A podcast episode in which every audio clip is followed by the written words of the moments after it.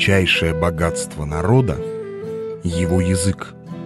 Тысячелетиями накапливаются и вечно живут в слове несметные сокровища человеческой мысли и опыта. Михаил Александрович Шолохов. По слогам. Добрый день. С вами Никита Некрасов и «По слогам». Большинство примечательных слов и емких словосочетаний в нашей речи имеют богатую историю. И именно контекст их возникновения обуславливает нюансы употребления этих слов и выражений в современности. Подавляющее количество таких словосочетаний имеет прямое значение. Например, «будет и на нашей улице праздник». Но есть и такие выражения, которые возникли и раньше частично употреблялись в прямом значении, но сейчас имеют совершенно другую, порой противоположную трактовку. Об одном из таких я и хочу вам сегодня рассказать. Это выражение «сирота казанская». Словарь. Если обратиться к словарю Даля, то там мы найдем такое толкование выражения «сирота казанская». Плут прикидывающийся бедняком, от бывших мурс казанских. Чтобы понять, как же возникло наше выражение, нужно сначала выяснить, кто были такие эти казанские мурзы. Слово «мурза» переводится с персидского языка как «принц» и обозначает аристократический титул в тюркских государствах, например, в Казанском ханстве. И здесь мой уважаемый слушатель начинает понимать, что наше выражение берет свое начало в октябре 1552 года и связано с взятием Казани царем Иваном Грозным. История.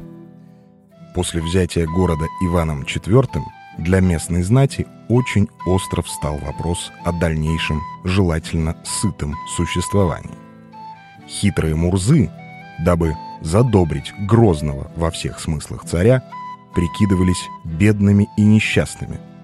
Многие шли на различные ухищрения, чтобы получить власть и заслужить милость завоевателей. Некоторые мурзы даже принимали христианство в расчете приблизиться таким образом к русской знати. Таких хитрецов и их методы в народе начали сравнивать с действиями хитрых сирот. Здесь и возникло шутливое, а порой очень желчное и ехидное выражение «сирота казанская». Но я не могу не заметить, что среди вышеописанных мурс действительно были те, кто остался у разбитого корыта. Но их все равно насмешливо причисляли к сиротам. Это интересно. Существует и еще одна версия возникновения нашего выражения. И здесь мы встречаем как раз прямой его смысл.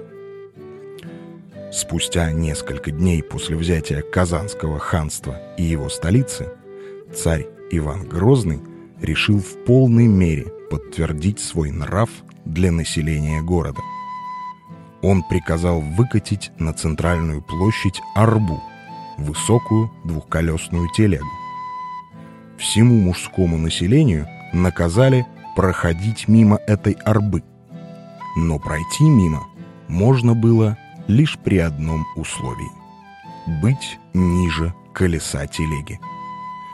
Если мужчина был выше, значит он был уже взрослым, а следовательно мог участвовать в обороне города – Оставить в живых тех, кто сражался против его войск, царь не мог, и с ними очень жестоко расправлялись. После этих казней в городе, по легенде, остались лишь старики, женщины и дети.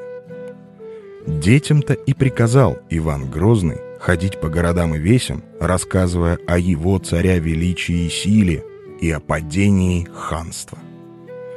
Увидев нищих, голодных детей, люди говорили «Это сирота казанская». Естественно, деток жалели, помогали им, давали еду и одежду. Но здесь снова появляется переносный смысл выражения, так как со временем сиротами из Казани начали прикидываться все, кто хотел нажиться на человеческой доброте. Многие из моих слушателей отмечают, что присутствие нескольких версий происхождения слов и выражений в моем подкасте делает его интереснее. В связи с этим не могу не рассказать вам еще одну, хоть короткую, но интересную историю, которую многие именуют историческим анекдотом. В этой истории участвует уже другая венценосная особа – Екатерина II.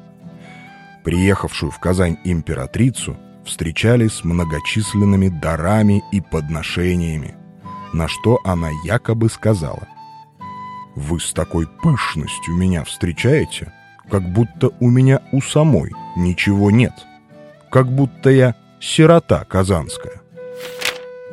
Сегодня – кстати, в память об этом визите императрицы в Казани стоит копия кареты, на которой она приехала в город. Бронзовую карету можно найти на улице Баумана.